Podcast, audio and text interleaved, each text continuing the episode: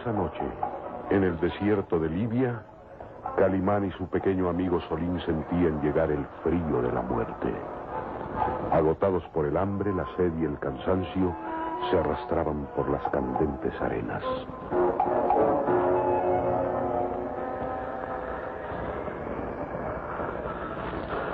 No puedo. No puedo seguir. No puedo. Vamos, muchacho. Haz un esfuerzo. Si caes ahora no podrás levantarte jamás. Las arenas del desierto serán tu tumba. Avanza. Avanza, muchacho. Ay, ay, ¿lo ves, señor? Un resplandor. Un resplandor. Tus ojos no te engañan, Salim. De entre las sombras de la noche surge un resplandor. He oído hablar de estas visiones. Se dice que el espectro de la muerte se aparece en el desierto como un resplandor. Es la muerte. La muerte que viene a nosotros. Estás sufriendo alucinaciones. Con un resplandor de fuego que rompe las tinieblas de la noche. El espectro de la muerte avanza hacia nosotros. ¡Oh! ¡Calla! ¡Calla! Calimán, con un movimiento rápido, había tapado la boca del muchacho con su mano. Solín, presa del terror y angustia, miraba con ojos desorbitados ese resplandor extraño que a ratos rompía la oscuridad de la noche del desierto. Calla, calla, controla tus nervios. El resplandor, lejos de significar la muerte, es nuestra salvación. Escucha, voy a quitar mi mano de tu boca, pero debes prometerme no gritar. ¿De acuerdo? Solín, mi pequeño amigo. Escucha y no te dejes llevar por el terror. El resplandor que ilumina a intervalos la oscuridad de la noche no es el espectro de la muerte. Señor, que mi lengua sea devorada por los buitres. Escucha, durante el tiempo que estuve sirviendo como esclavo en las caravanas, oí a los árabes contar de estas apariciones. Decían que cuando la muerte llega a uno de los fieles, se presenta con un resplandor de fuego en medio de la noche. Juro que me dijeron eso. Tal vez estén en lo justo y la muerte se presente así en el desierto, pero ahora es diferente, Solín. Créemelo. Señor. La sed y el cansancio te hacen creer en visiones. Escucha, ese resplandor que vemos significa que no lejos de aquí está el campamento de los árabes. ¿Qué? Sí, es el resplandor de las hogueras. Lo que indica que están muy cerca de aquí. Señor, no me mientes. ¿Por qué había de serlo, muchacho? Ahora que estamos salvados, anda. Controla los nervios y avancemos sigilosos, guiados por el resplandor. Muy pronto descubriremos a los árabes. Una sonrisa de alivio y esperanza apareció en el rostro del muchacho. Calimán avanzó sigiloso arrastrándose por las arenas, seguido del pequeño Solín.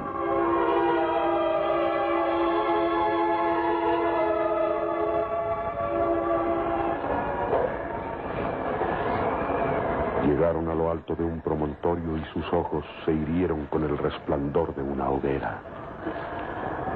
Allí. ¿Los ves? Los dos árabes, junto a una hoguera. Tenías razón, señor. El pobre de Solín pensaba que había llegado al final de su vida. No te muevas. Pueden descubrirnos. Están solos. Se apartaron seguramente del resto de la caravana para seguir su propio camino. Parecen dormir. Sí, sí. Y debemos aprovechar su sueño para llegar hasta ellos. Si nos descubren, estaremos perdidos. Señor, no tenemos fuerzas para luchar. En cambio, ellos han descansado y comido. Y están armados con grandes alfanjes. Señor, sucumbiremos fácilmente. ¿Prefieres entonces morir de hambre y sed? Mira, junto a ellos hay comida y agua en abundancia. ¿Qué decides? Morir con el estómago lleno. Entonces sígueme. ¿Qué planes tiene, señor? Llegar hasta ellos sin interrumpir su sueño. ¿Y si despiertan? Mm, A veces la astucia es el arma más poderosa, Salim. Sígueme.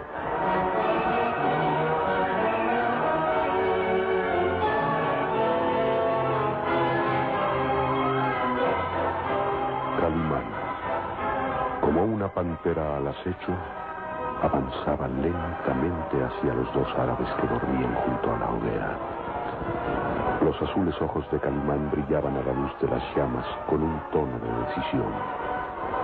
Poco a poco iba acercándose hasta uno de los árabes que dormía tranquilamente, pero Solín dio un paso en falso y... Silencio. Demasiado tarde. El ruido hizo despertar a los dos árabes que ágiles saltaron empuñando los alfanjes. ¡Alto! Y un paso más. ¡Deténganse! Señor. Quieto, Solim. Nos han descubierto.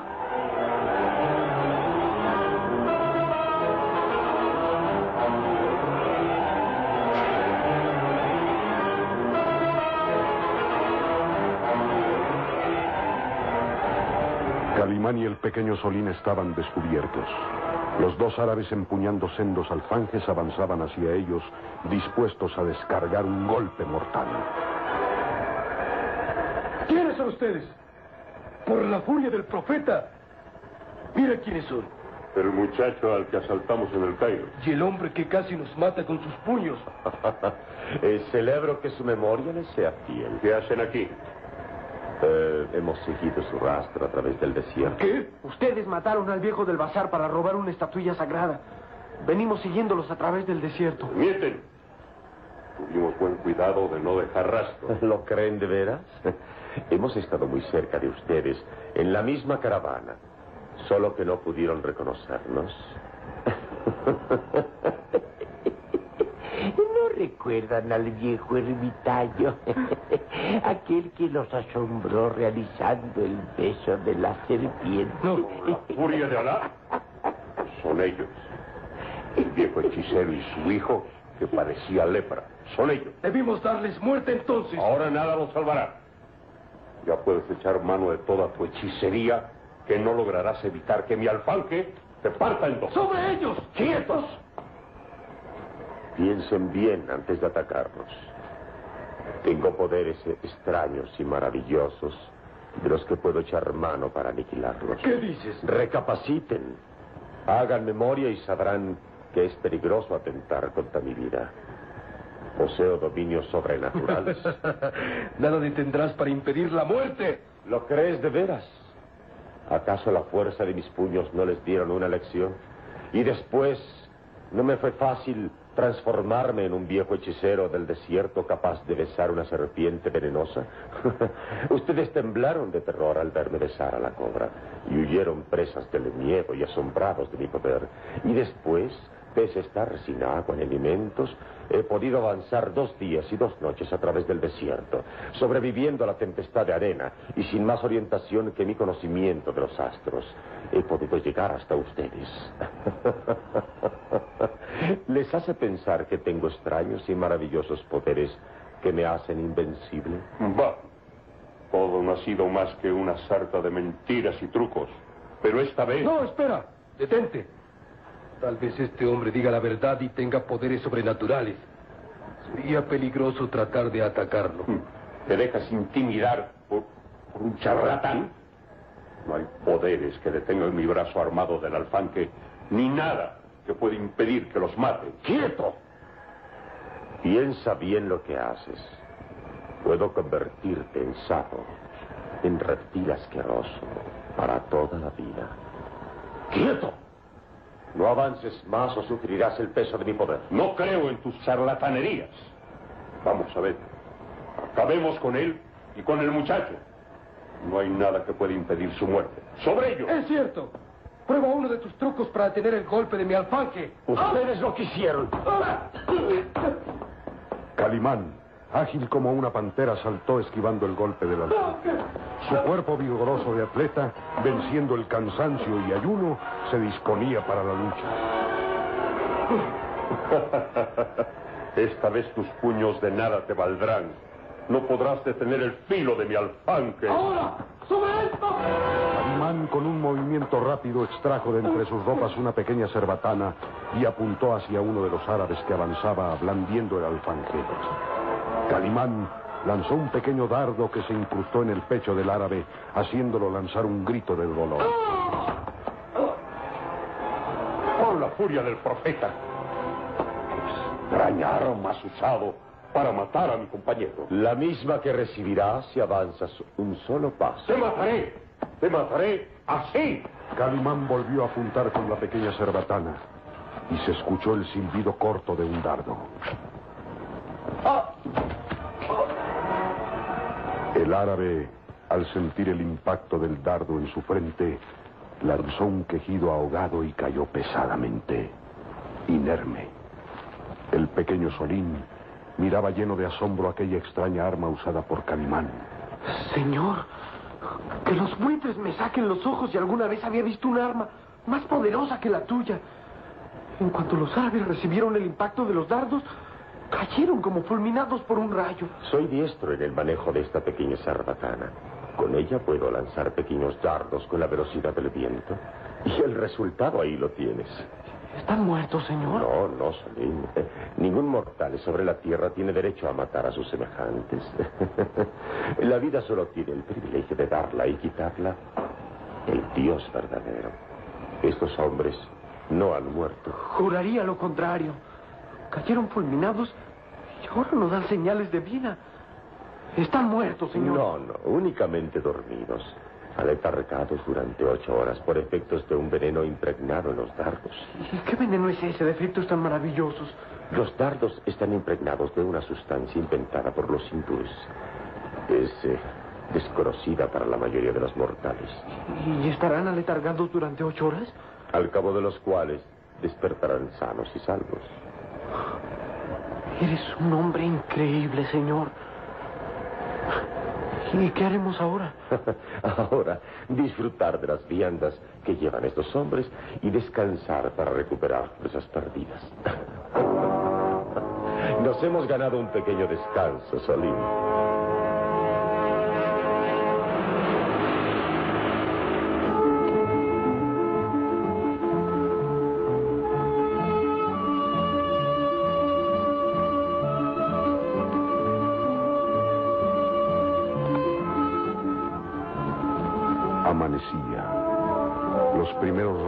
Luz ponían un tinte rojizo a las arenas del desierto.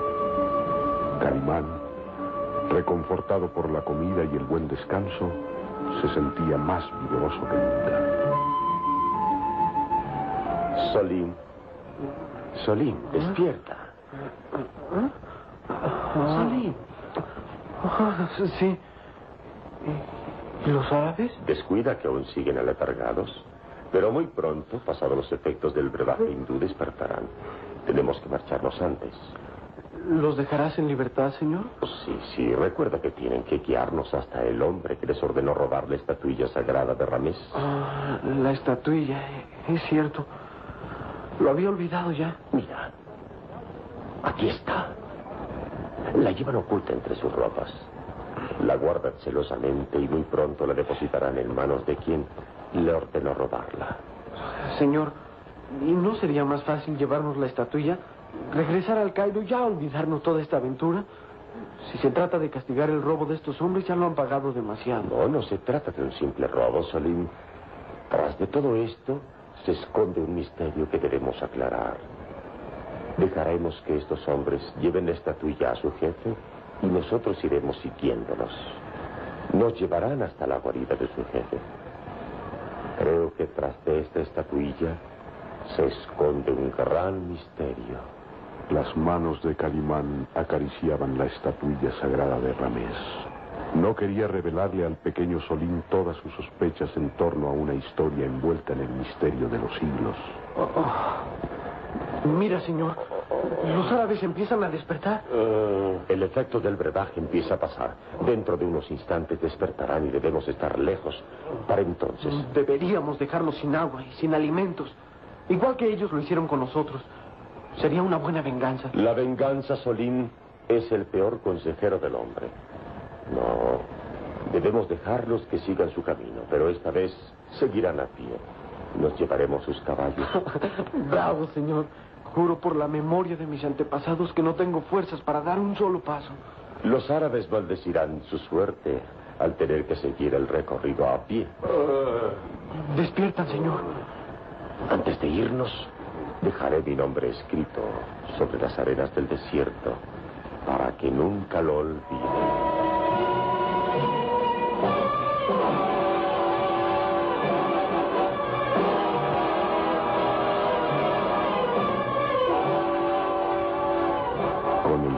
Su daga, escribió el nombre en las arenas del desierto. Calimán. Después, se retiraron llevándose los caballos hasta una prudente distancia, desde donde podrían observar a los árabes sin ser descubiertos. Los dos hombres volvieron en sí lentamente.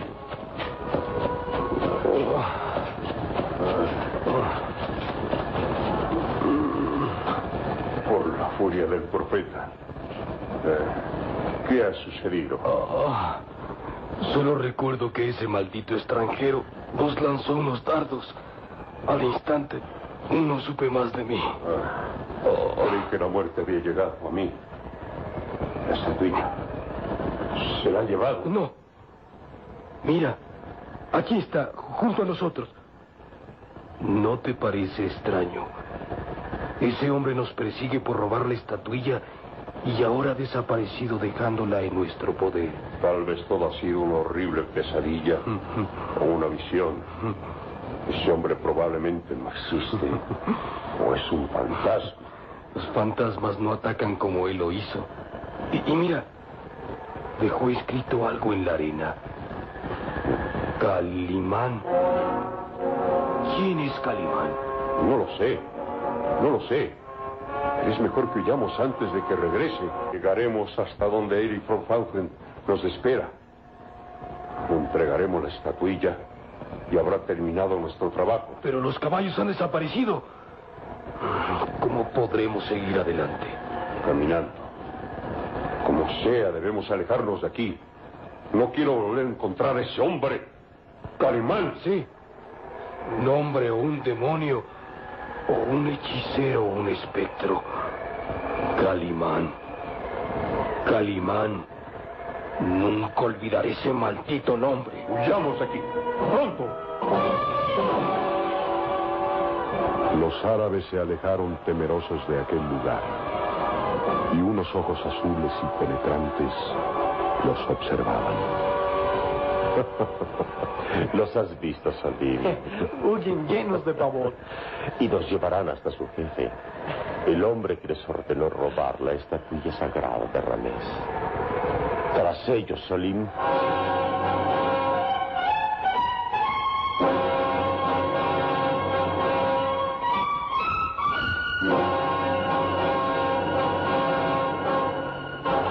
Ese mismo amanecer, en el campamento del profesor Douglas, en la devastada aldea de Nefris, Amanece. Y Sarur no regresa. Es doloroso hacerse a la idea de que no volveremos a verlo. Su afán de encontrar a su amada Nila se convertirá en una obsesión.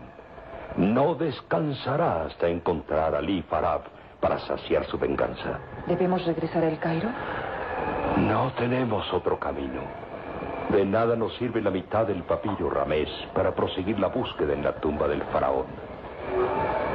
Ah, Todo está perdido. Todo está perdido, hija. Mira, papá. Hacia allá. Un jinete avanza. Sí. Me parece. Me parece que. ¡Oh, bendito sea Dios! Es Sarur que regresa. ¡Sarur!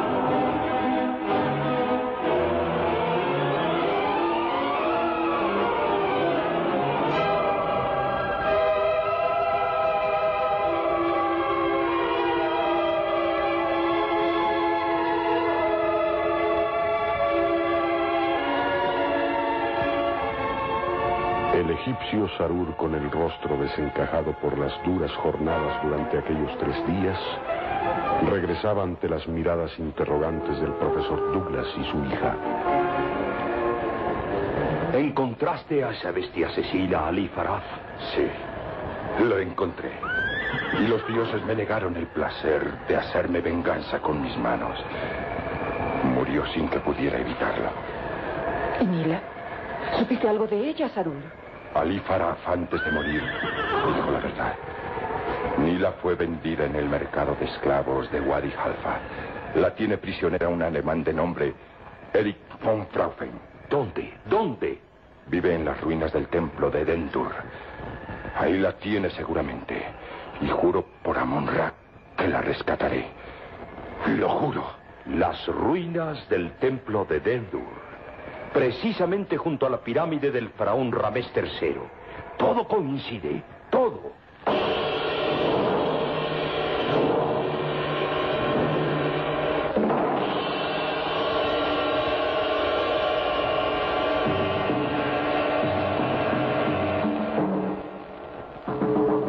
Los lazos del destino cada vez unían más a todos hacia el mismo punto.